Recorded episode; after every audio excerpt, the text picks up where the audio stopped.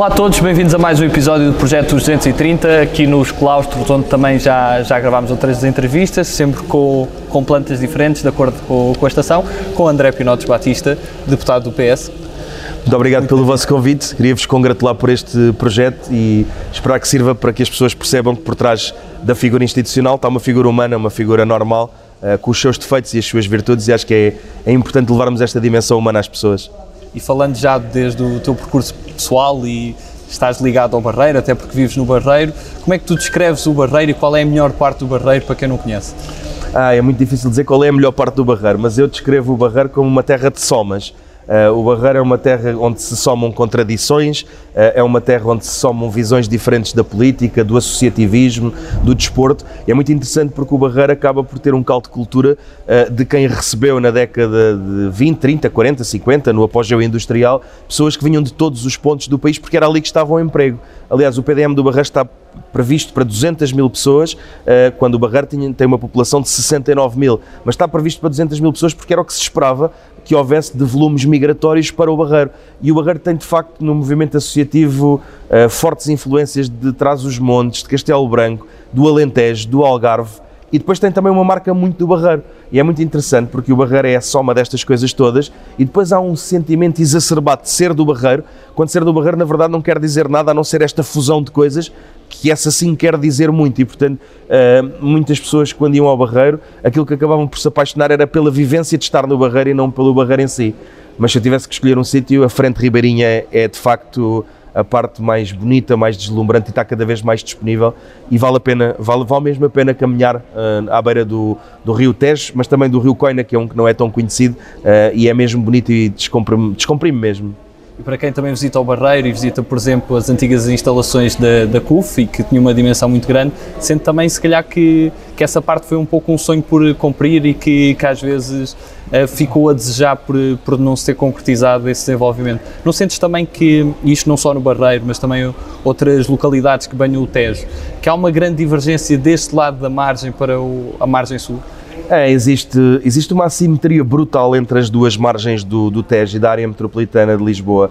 Aliás, uh, qualquer pessoa que tenha um bocadinho de mundo, que viaje um pouco, não encontrará muitas cidades europeias com tamanho desequilíbrio uh, na, naquilo que são as, a chamada Grande Londres ou Grande Paris, ou como lhe queiram chamar, as designações podem variar, uh, e aqui existe de facto um desequilíbrio brutal, mas que tem uma razão histórica de ser, é que nós tínhamos três polos muito relevantes Uh, e, e, eu não concordo inteiramente com a questão do sonho não ter sido cumprido. Eu acho é que o sonho foi interrompido a meio. Uh, os ciclos são assim, não, não, talvez não seja hoje a melhor op oportunidade, mas acho que é importante que as pessoas percebam que nós tínhamos uma siderurgia nacional, tínhamos uma, uma sete nave, uma lisnave, aliás, e uma CUF, e estes três polos atraíram muita gente de classes uh, baixas que tiveram ali um ascensor social brutal. E é verdade que para quem começou por ir trabalhar para estas fábricas com condições de salubridade muito baixas, com cargas laborais terríveis e com muito poucos direitos, hum, a verdade é que depois essas fábricas e sobretudo o Alfredo da Silva e a CUF em particular conferiram a essas famílias, se não aos próprios, aos filhos, isso certamente, a possibilidade de terem condições uh, para a prática desportiva, para o exercício cultural, para o estímulo cultural e de estudarem. E havia um elevador social naquela margem uh, muito grande, muito grande mesmo. É muito interessante vermos que os indicadores nos dizem que a margem norte é mais rica em todos os sentidos, mas que foi na margem sul onde mais ascensão social se registou. Acontece é que por força da revolução, por força de falta de visão estratégica e até da desindustrialização, esse capital humano, esse know-how foi-se perdendo, porque as pessoas que ali ascenderam acabaram por dali sair e não deixa de ser notável que há figuras marcantes da margem sul, do Barreiro em particular, há muitos, mas uh, de outras também, que se destacaram na sociedade civil portuguesa e até em termos internacionais, mas não se fixaram lá. E o desafio é esse, por isso é que eu digo, o sonho não ficou por cumprir, ele foi interrompido e as pessoas naturalmente saíram à procura de irem desempenhar as funções e de irem cumprir os sonhos delas. E, e esse é, é de facto um drama, é o desenraizamento, é o desenlaçamento dessas pessoas, mas essas pessoas saem com tristeza porque gostam uh, do Barreiro, gostam de Almada, gostam do Seixal uh, e, e, saem com mágoa, mas como não conseguem concretizar ali os sonhos que têm, vão à procura, noutros sítios isso é normal e é isso tem que ser invertido. Portanto, o sonho não, não é que não se tenha concretizado, ele foi interrompido, acordou-se abruptamente e eh, após o 25 de Abril, já um bocadinho antes, foram tomadas opções estratégicas muito erradas e não é por eu ser um antifascista convicto, não é por eu ser um democrata convicto que deixarei de dizer que houve abusos no momento de, das nacionalizações e também não é por ser um democrata e um antifascista que eu deixarei de dizer que nas crises de 83, sobretudo, houve uma falta de visão estratégica brutal naquilo que eram empresas que eram uma alavanca e um motor da economia nacional. E Setúbal continua a ter a Porto Cell, a Navigator, a Auto Europa, a Repsol, continuamos a ser um motor da economia, mas perdeu-se ali muita coisa que ainda pode ser recuperada e tu nasceste nos anos 80. Quais é que são as tuas primeiras grandes memórias da, da tua infância? As minhas primeiras memórias da minha infância, eu faço muitas vezes esse exercício, tentar ver qual é a primeira memória que eu consigo ter e, a primeira, e, é difícil porque nós às vezes temos a reconstrução de memórias por coisas que nos disseram uh, ou por fotos que, que vimos. Primeira memória que eu tenho de mim em Porto Covo, uh, acampado com os meus pais. E eu tenho a certeza que essa é a primeira memória de mim, porque não há nenhuma fotografia disso, e porque eu pude confirmar que o meu pai e a minha mãe de facto estivemos lá, e eu tinha 3 anos, e depois as memórias que tenho a seguir é de estar a brincar no Barreiro e de ir para Angola, uh, e lembro-me, já em Luanda tenho muitas, uh, tenho muitas memórias, eu já tinha 5 anos, 6, Uh, tenho mesmo muitas memórias. Antes disso, como tenho essa fasquia muito bem marcada de ir para Luanda, uh, tento sempre lembrar-me de certos episódios. Lembro-me de estar com a minha irmã e estar com medo de ir para a escola, não querer estar sem ela. Lembro-me de um conjunto assim de episódios esporádicos, mas a minha primeira memória é mesmo em Porto Covo a acampar e tu já trabalhaste e tens alguma ligação a diversas áreas, estudaste ciências políticas e depois também vais mais para a área de comunicação marketing. Porquê essas áreas e como é que descobriste estes gostos? É uma, uma, uma, razão muito simples. Eu nunca tive muito jeito para fazer percursos longos na mesma coisa. Eu sempre tive uma predileção por experimentar coisas muito diferentes na vida. E eu comecei eh, eu não me licenciei, eu era um excelente aluno na matemática e, portanto, acabei por ir parar ao técnico para estudar engenharia. Eh, aquilo não tinha nada a ver comigo, a não ser mesmo a matemática e a física, que são duas coisas que me apaixonam muito e ao contrário das outras pessoas todas têm muita dificuldade na matemática e adoram as outras coisas, eu adorava mesmo era a matemática uh, e não ligava muito às outras coisas. Depois eu vou trabalhar e essa é uma parte da minha vida muito importante para mim. Eu trabalhei uh, eh, 10 anos no privado, comecei muito novo a trabalhar porque quis me emancipar. Uh, e começo por trabalhar na área da construção civil como projetista uh, de AutoCAD, porque era o que eu sabia fazer, era o que eu tinha aprendido no técnico e na nova. Uh, era, no fundo, a aptidão mais arte que eu tinha, porque as outras eram todas soft skills, e começo a evoluir depois no sentido de trabalhar nas áreas de comunicação, porque era uma paixão que eu tinha. E sou convidado para trabalhar num jornal. desse jornal, eu vou trabalhar para uma agência de comunicação espetacular que era a Miopia Design, que tinha contas uh, como a Swatch, o Figo, uh, fazíamos projetos de intervenção social e é aí que surge a minha paixão pela comunicação a sério, uh, porque nós vimos nascer as redes sociais, eu vi, eu vi as nascer e, e, e ganhar poderio a trabalhar nelas e na altura não existiam, umas não existiam, outras não existiam em Portugal ou não tinham expressão em Portugal e foi aí que eu, ou seja, eu aprendi mesmo na prática que aquilo era a minha paixão e depois decidi tentar ir estudar, mas já era muito difícil quando nós ganhamos a nossa autonomia, temos a nossa casa, uh, constituímos a nossa família, depois torna-se muito difícil estar a conciliar a parte laboral com a parte académica e eu, como quero muito aprender, eu não me preocupa nada os títulos académicos, mas preocupa muito aprender. Eu gosto imenso. Eu, cada cadeira que tenho, uh, aparecem pipocas na minha cabeça, as ideias de projetos, as coisas que vou.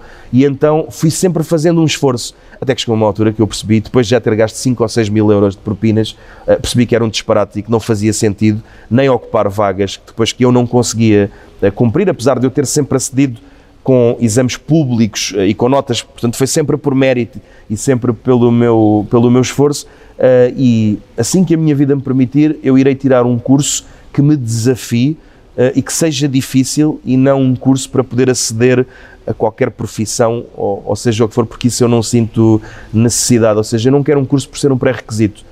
Eu quero saber mais e, portanto, há de haver uma altura da minha vida em que eu vou poder fazê-lo. Agora, acordar às 8 da manhã e a deitar-me à uma, com reuniões sucessivas e sendo pai solteiro, não vale a pena andar a insistir, porque já percebi, mais vale ver tutoriais e ler livros, uh, vou-me cultivando assim. E pronto, acho que sobretudo na vida pública as pessoas têm que deixar de ter uh, o, o, complexo de inferioridade relativamente a estas coisas. É muito feio mentir-se sobre, sobre as licenciaturas, é muito feio queremos projetar uma sombra do que não somos. Uh, eu sou filho de uma médica, eu tenho muito respeito pelo que a minha mãe estudou a vida inteira, não foi só os seis anos mais os sete de especialidade, foi uma vida inteira a estudar. Eu uh, lembro-me de ver os apontamentos da minha mãe até aos 60, 70, uh, 60 aliás, que é a idade que ela tem agora, sempre até à reforma a estudar. Tenho muito respeito por isso. O meu pai escreve manuais escolares e é professor e, portanto, tem uma ligação muito estreita ao, ao ensino. Tenho muito respeito por quem estuda e quem uh, aprofunda os seus conhecimentos. Não consigo ter respeito por quem quer fingir que é aquilo que não é. Uh, e eu tento ter muito cuidado com isso. Uh, em certas áreas até que uma pessoa acaba por ganhar alguns conhecimentos, mas que não pode confundir o conhecimento que vai adquirindo com achar-se especialista daquilo. Eu sei muito sobre comunicação, sei alguma coisa sobre direito, mas a partir do momento em que eu começo a tentar ser um jurista, eu caio no ridículo. Uh, se eu quiser falar como um jornalista, eu caio no ridículo. E portanto eu gosto muito de aprender, eu gosto muito de ler, gosto muito de saber, porque não gosto de ser apanhado em contrapé uh, e não gosto de ser enganado na argumentação por quem sabe mais do que eu.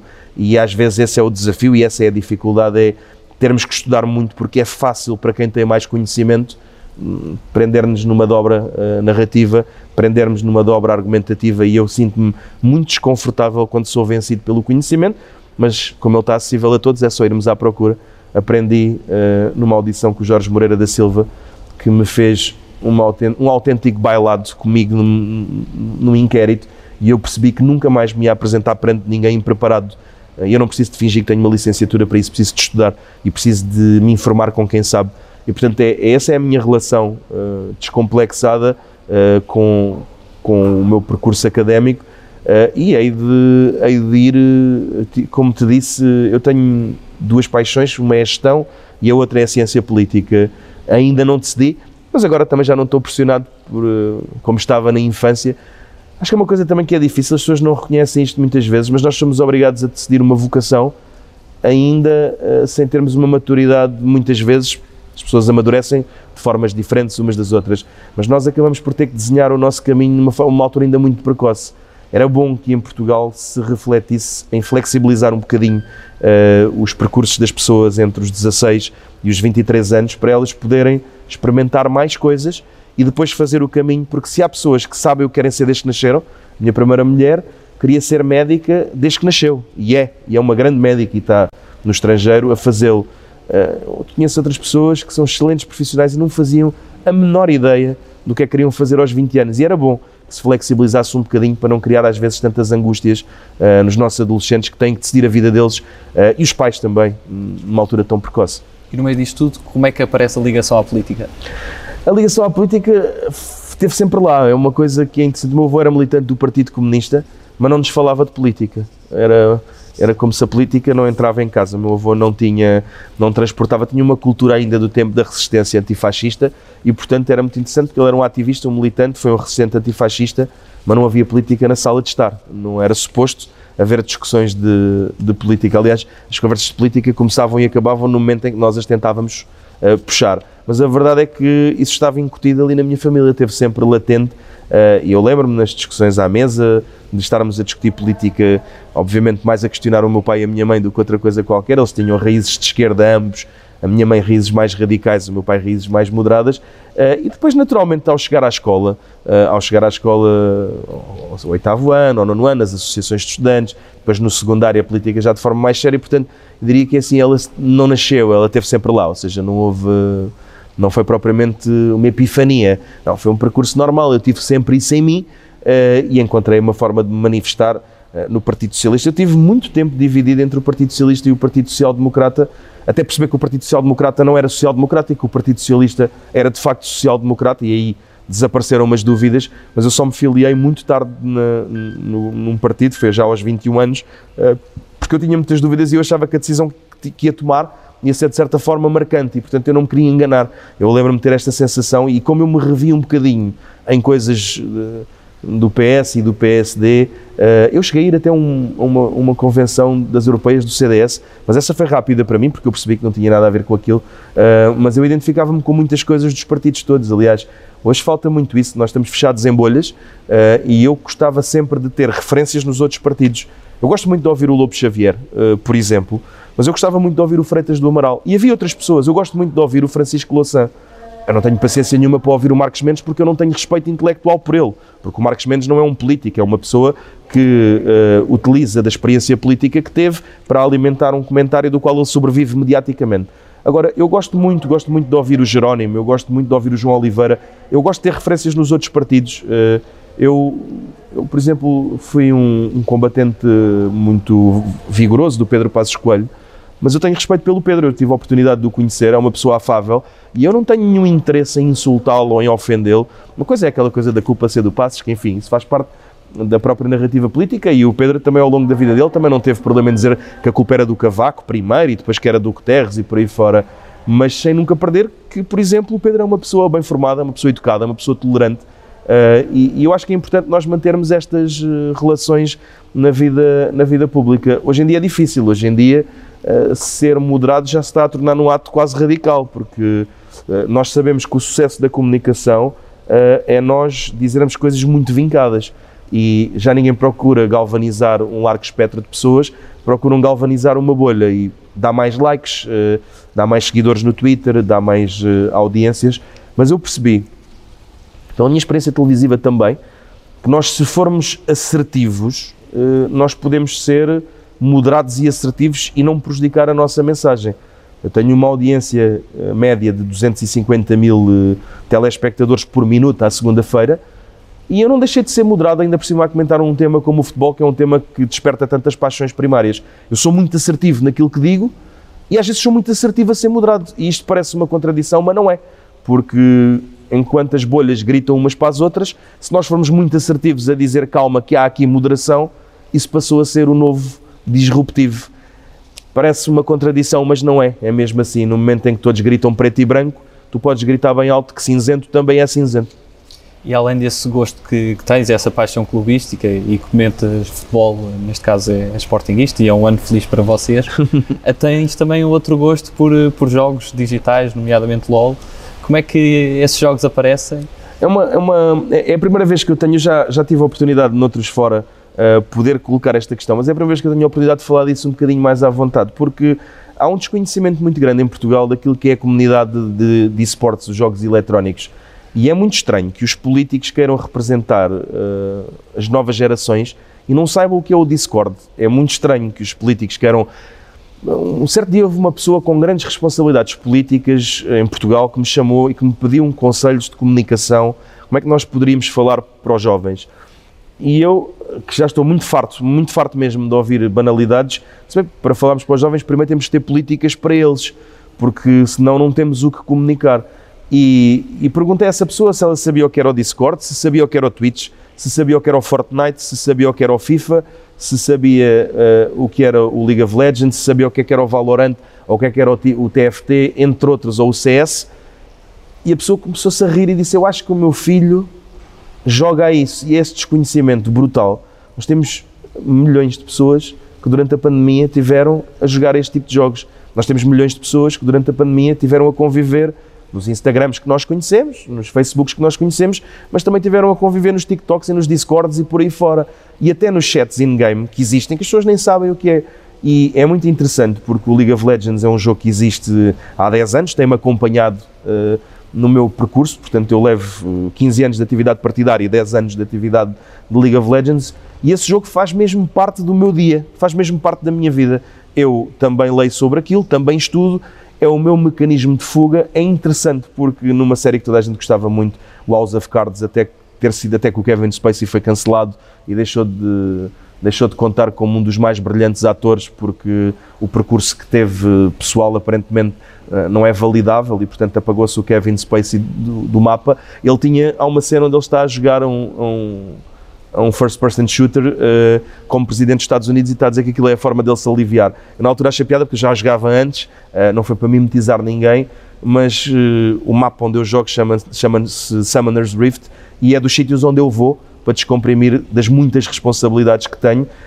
Um, ali nós dividimos, somos cinco, cada um tem a sua responsabilidade e pronto, lá estou eu a jogar com miúdos de 12 anos, com outros de 40 e é muito interessante porque ali somos todos iguais, somos todos uns bonecos uh, cheios de cores, uh, pequeninos e tem outra particularidade também, é que é uma comunidade que vai crescendo cada vez mais em Portugal. Hoje a SIC e a RTP uh, já têm programas sobre isto. Uh, nós temos em Portugal pessoas de referência nesta área, como, como o Kevin Acali, por exemplo, é um, uh, e, e, destaco esse porque esse tem feito a promoção mesmo daquilo, e para mim esses jogos são uma forma de descomprimir, de me manter ligado à realidade, porque atrás um, atrás destes jogos depois existem fóruns e seguir aqueles reddits e perceber as dinâmicas é estar dentro do lingo, uh, eu não sei dizer língua em português, será o jargão, uh, o jargão que os miúdos usam uh, e depois perceber porque é que eles dizem legit, profits e, e afins e saber. E quando eu vou a uma escola, eu sei falar com eles porque eu falo a mesma língua que eles. E, e, eu falo a mesma língua que eles porque o português de hoje não é o português de ontem e, e, o português de hoje, com os seus neologismos, com os seus vícios, um, vão, vão sendo introduzidas coisas e é a forma que eu tenho de falar com eles e é muito interessante ver que o, o jogo, o League of Legends, e aqui só o jogo parece ter uma conotação negativa, aquilo é um desporto. Uh, eu já não posso ser um praticante daquele desporto de qualidade. Eu sou uh, de, de 4 milhões de jogadores, eu estou na tabela do meio e já me dou por muito orgulhoso na pandemia eu vi um tweet da Alexandra Ocasio-Cortez em que ela disse cumpri o meu desígnio, cheguei a Silver 3, eu já estou à frente dela, já estou a caminho de Gold, mas eh, de facto foi, teve piada, não sou manifestamente o único político que joga aquilo, uh, mas é muito interessante que o jogo simultaneamente seja um desporto uh, e que simultaneamente seja uma forma de estarmos ligados à sociedade civil. E voltamos àquela questão, como é que nós falamos para os jovens se não tivermos políticas para eles, e eu vou apresentar uma iniciativa legislativa sobre isto, ainda não tive tempo, porque tenho andado a tratar daqueles assuntos mais mainstream, mas vou mesmo fazê-lo uh, porque basta pensarmos que o xadrez já tem mais praticantes digitais do que presenciais para percebermos que a pandemia veio acelerar uma tendência que já existia. E portanto, eu hoje, quando acabar as múltiplas reuniões e esta entrevista, há de haver uma altura que eu vou chegar a casa, vou vestir a minha t-shirt, os meus calções, vou meter os headsets de gamer e tenho lá o meu teclado que me custou um balúrdio, que tem um teclado mecânico e depois vou fidar, que é assim que a gente diz para os gajos que jogam mal, e portanto eu lá irei jogar mal e irritar uns miúdos de 12 anos que jogam muito melhor do que eu, mas pelo menos ficarei mais descontraído e é uma coisa que é importante também para a minha saúde mental. Passamos desde já à segunda parte da, da nossa entrevista e vamos direto às nossas escolhas. A primeira escolha que te proponho é entre humildade e ambição. Hum, eu, não, eu não escolho entre humildade e ambição. Eu, eu normalmente nestas coisas de escolhas eu escolho sempre mas uh, a mim enerva-me quando as pessoas dizem cuidado que aquele tipo é ambicioso.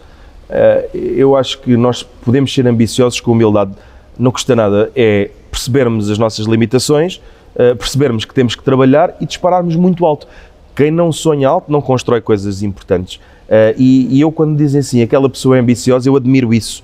O que eu não admiro são pessoas que, pela ambição, pisam os outros. Portanto, aí, se a escolha fosse entre respeitar terceiros e ambição, eu punha o respeito pelo outro. Entre humildade e ambição, eu acho que as duas podem ser uh, conciliadas. Cães ou gatos? Cães, sempre. Segurança ou liberdade? Era liberdade, liberdade, liberdade no início, há de ser liberdade no fim. No meio, comecei a dar valor à, à segurança. Uh, e aqui o meu eu mais jovem deve estar uh, um bocadinho irritado, porque para mim foi sempre liberdade, no fim há de ser sempre liberdade Uh, hoje em dia eu diria que é liberdade na mesma, mas salpicada com um bocadinho de, de segurança. Estou a ficar velho. Sagres ou Superboc? Não gosto de cerveja. Vinho branco. Vinho branco. Macron ou Pedro Sanches? Pedro Sanches. nenhum dos dois é particularmente inspirador para mim, mas aí tendo que escolher, não fugindo, Pedro Sanches. Coates ou Bruno Fernandes? Coates. Essa, é, essa, é, essa é a rasteira. Essa é a rasteira. O Coates, pelo jogador que é, e pela forma de ser. Eu tive a oportunidade de, uh, de ficar a conhecer um bocadinho melhor o Coates, é um ser humano extraordinário e as pessoas esquecem-se, se por trás dos políticos estão uh, pessoas, por trás dos entrevistadores também estão e por trás dos jogadores de futebol também. Coates, além de um profissional de excelência, é um ser humano extraordinário. Sócrates ou Passo Escolho? Eu não, eu não, não consigo, eu nunca apoiei Sócrates. Uh, e depois dele ter tido estes problemas com a justiça, uh, eu deixei de ter vontade de ser opositor dele. Eu fui opositor do Sócrates todo o tempo. Eu tive naqueles 1%, eu não digo isto com soberba, grandes amigos meus, grandes referências para mim, figuras a apoiar o Sócrates, e eu percebo porquê, porque o Sócrates era uma pessoa que tinha um desígnio para o país. Uh, agora que ele teve estes problemas todos com a justiça, eu deixei de ter gosto em dizer que fui oposição dele. Mas eu, entre Sócrates e, e Passos Coelho, uh, como político, eu prefiro Sócrates, porque apesar de eu ter sido sempre uma oposição, eu não tenho nenhuma admiração por ele como pessoa. nunca tive. Ele não respeitava as minorias e isso era uma coisa que me enervava profundamente. Fonseca Ferreira já morreu, foi candidato a secretário-geral contra ele e eu tive o privilégio de conhecer o Edmundo Pedro, que era um homem com, com H de humanismo muito grande. E o Sócrates tratou-nos como lixo e quem trata o Edmundo Pedro como lixo não tem lá muito valor. Como político, o Sócrates era uma pessoa com desígnio para o país e quem disser o contrário está a faltar à verdade. O Passos Coelho também tinha um desígnio, mas eu abomino o, o desígnio dele. Portanto, foram provavelmente nos últimos anos os dois políticos com maior definição de um horizonte para Portugal. O horizonte do Passos Coelho para mim é negro. Ele tem outra visão, eu sempre já falei com ele. Uh, o do Sócrates era muito mais animador para mim. Nunca consegui seguir o Sócrates porque eu não conseguia seguir o, o José, também não conseguia seguir o político, mas era um homem com uma visão muito progressista. Campo ou cidade? Uh, cidade para viver, campo para fugir. Chutes e pontapés ou Rui Veloso? Uh, é, bossa nova, eu não sou apreciador nem de chutes e pontapés, nem de Rui Veloso. Se formos a um karaoke e se bebermos umas, uns canecos, uh, vais-me ouvir mais depressa a cantar uh, Rui Veloso uh, do que chutes e pontapés. Portanto, isso é uma questão, pode ser uma questão resolvida com vinho, mas à partida eu prefiro sempre a bossa nova. Ronaldo ou Figo? Ronaldo. Eixo do mal ou circulatura do quadrado? Neste caso, quadratura do círculo. Eu, eu, gosto dos dois, são os, são os dois únicos programas de televisão que eu, eu não vejo o meu programa porque eu estou lá, não tenho a possibilidade de ver. São os dois únicos programas de televisão que eu vejo e os noticiários da Patrícia de Carvalho da SIC. Não vejo mais televisão nenhuma a não ser as coisas que, que se vai buscar nas plataformas pagas. Gosto muito, são muito diferentes. O Pacheco Pereira, não, não vou estar a elogiar a Ana Catarina porque eu sou muito amigo dela e acho que não me ficava bem. Uh, o Pacheco Pereira e o Lobo Xavier são dois seres humanos fantásticos. O eixo como programa é muito divertido, eles estão a ficar é, é um bocado chatos. Uh, a dizer, oh, com exceção do Luís Pedro Nunes, uh, façam lá um esforço, eram uma malta tão divertida e agora neste momento acho que o Aurélio e o Luís Pedro Nunes são mesmo os mais fresquinhos. Aquele modelo é muito giro, mas uh, acho que está-se a, a, cansar. Renovem qualquer coisa. 230 ou 180? Uh, 230 para 250, muito mais do que 180. Portugal devia ter duas câmaras, não devia ter uma. Uh, ninguém tem coragem de mexer no nosso sistema político porque ninguém consegue pensar em Portugal há mais do que 4 anos. Uh, às vezes até pensam a dois anos quando não estão a pensar a dois dias. Nós devíamos ter duas câmaras, nós devíamos ter duas câmaras com funções diferentes, uma mais de representação territorial e outra mais de legislação, de grande legislação e questões constitucionais.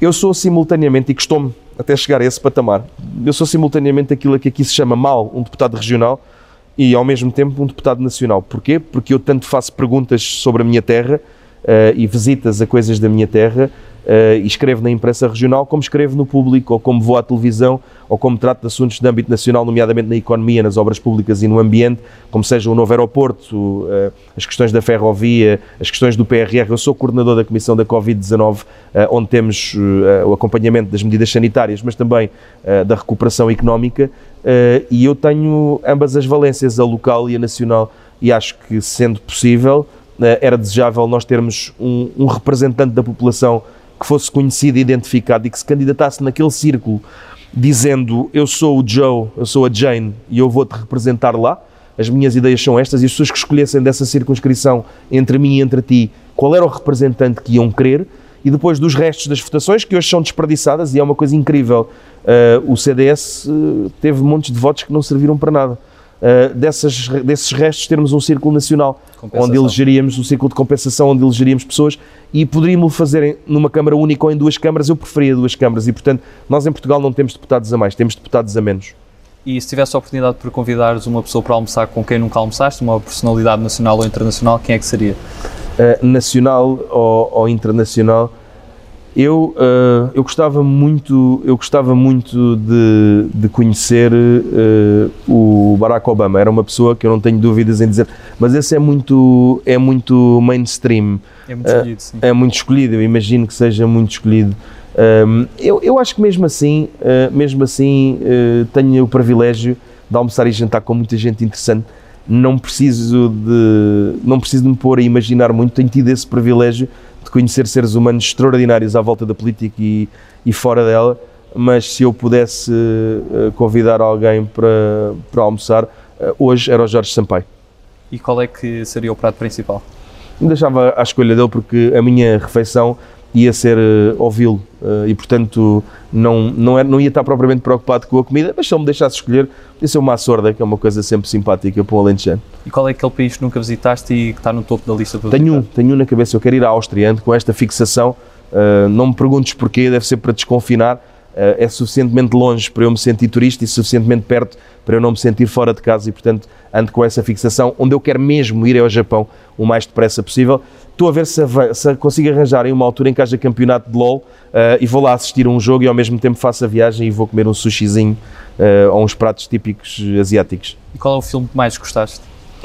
O filme que eu mais gostei é um filme que se chama Lo Secreto en sus Ojos uh, e que fica a par de outro que, que, nós chamamos A Vida dos Outros, que é o Dans Liebran, uh, que é sobre um regime totalitário, e o Secreto de tus Ojos é um filme que é passado na Argentina, uh, é um filme notável. Hollywood tentou replicar, falhou redondamente. Recomendo a qualquer pessoa que não tenha visto estes dois filmes uh, que os veja. São filmes que mudam a nossa vida, conseguem-nos tocar do ponto de vista político, do ponto de vista histórico e também do ponto de vista emocional. Se não têm a série para ver, vão ver o Dark, que é absolutamente avassalador, da banda sonora à história, é uma série alemã que é absolutamente notável. Vejam menos Hollywood, menos Disney e procurem, porque há muita coisa boa a ser feita por independentes e não é ser pseudo-intelectual ou não é dizer uns nomes giros como Lo Secreto de sus Ojos, em vez de dizer outra coisa qualquer, é mesmo bom, vale mesmo a pena. Uh, e o Dark, por exemplo, está na Netflix e é, é imperdível, é mesmo uma coisa fantástica. E passamos agora a um conjunto de palavras soltas e peço que me digas numa ou em poucas palavras o que é que associas a estas palavras que escolhi. A primeira que escolhi é choco frito. Setúbal. Essa é fácil e, e, e, e traz-me boas, boas memórias. Muitos amigos à volta do choco frito. Cuf.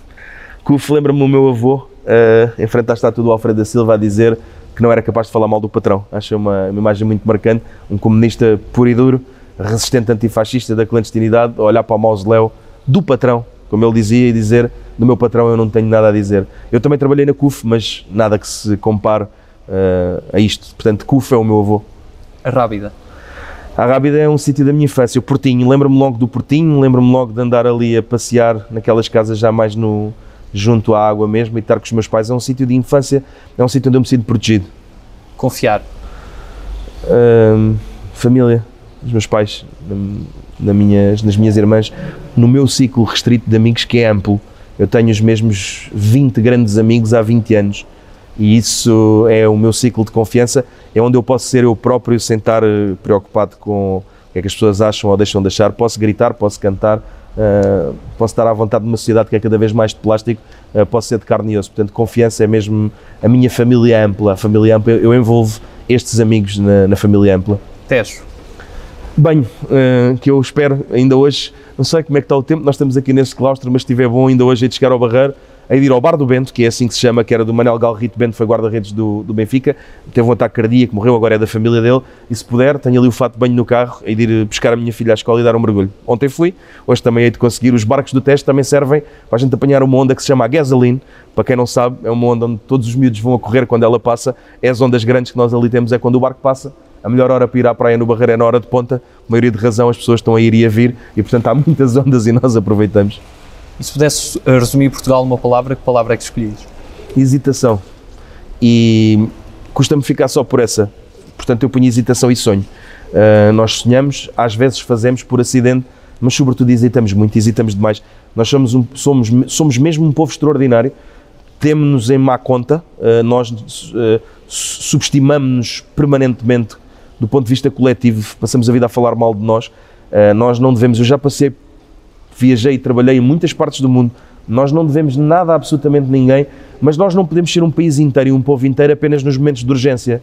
Era bom que nós fôssemos uh, o que nós conseguimos ser, e, e é notável, e, e, não é conversa de político, não, ou se quiseres posto numa, numa coisa mais provocatória, não é conversa de Marcelo Rebelo de Souza. Nós somos mesmo um povo extraordinário perante a adversidade. Era bom que quando estamos perante o normal, aquilo que se chama o normal, uh, fôssemos assim mais em constância. E portanto eu acho que Portugal é mesmo sonho e hesitação. É pena, mas eu tenho uh, vontade e inquietação para fazer essa parte também. E para terminar, que mensagem é que gostarias de deixar a todos os portugueses? Que hoje são o José Mário Branco, antes de mais, um, ehm, que, e que tenham consideração que os políticos são pessoas. Os políticos uh, têm filhos, mudam fraldas, bebem copos, irritam-se, têm frustrações, têm angústias, têm ansiedades, falham. Uh, os políticos não têm que ser um exemplo em cada coisa que fazem. os políticos têm que ser um exemplo no serviço público, têm que ser um exemplo uh, em termos de uh, honestidade na gestão de dinheiros, na gestão de meios, na gestão de oportunidades, nas decisões que tomam serem para o bem comum. Isto é, uh, usando uma linguagem do Ricardo Araújo Pereira, é não gozar com quem trabalha. Tudo o resto, os políticos têm que ser normais. Os portugueses deviam mesmo parar de estar à espera que toda a gente tenha o dente branco, a barriga lisa, porque normalmente não é impeditivo. Uma pessoa pode ter o dente branco e a barriga lisa e ser substantiva. Mas o que é facto é que muitas vezes temos. Eu detesto quando dizem tu és deputado, tens a obrigação de não te enganar numa vírgula. Eu peço desculpa, mas não tenho nada. Eu sei o que é que é A com H e A sem H, mas eu posso me enganar a, a, escrever e posso cometer um erro. Eu não tenho que ser perfeito porque não há gente perfeita. Ali à porta está um detector de metais, não está um detector de caráter. Se tivesse um detector de caráter, isso era bom. Um detector de honestidade também era bom. Agora, eh, as pessoas têm que parar com esta coisa de andar à procura da perfeição, porque depois acabam governados por gente aparentemente perfeita, que substantivamente é muito pobre. Uh, nós temos um Primeiro-Ministro que eu tenho um grande respeito porque é muito teimoso nestas coisas. Ele também acha que o que é substantivo é substantivo, mas ninguém, nem eu próprio que estou a dizer isto, e eu não, o José Gil tem uma coisa que é o princípio da não inscrição, que é falarmos deles e esquecemos que nós também fazemos parte deles. Uh, eu não quero fazer isso. Eu também faço parte destes, deste, deste meio. Eu também me cinjo pelas, uh, pelas regras. Eu também preciso dos votos. Eu também preciso da aprovação social. Não porque isso seja importante para mim como ser humano, mas porque sem os votos eu não sou eleito e não estou aqui a fazer uma diferença e a aprovar as leis que quero e a mudar mentalidades. Uh, mas era mesmo bom que as pessoas percebessem que nós temos que eleger quem nos represente condignamente. E se nós não somos perfeitos, se nós temos falências, quem nos representa também tem. Mais vale disparar ao sítio certo e fazer a crítica certa do que disparar a tudo. E era bom, porque no dia em que nós começarmos a fazer isso, estamos a refundar o nosso sistema político sem ter que mexer em lei nenhuma.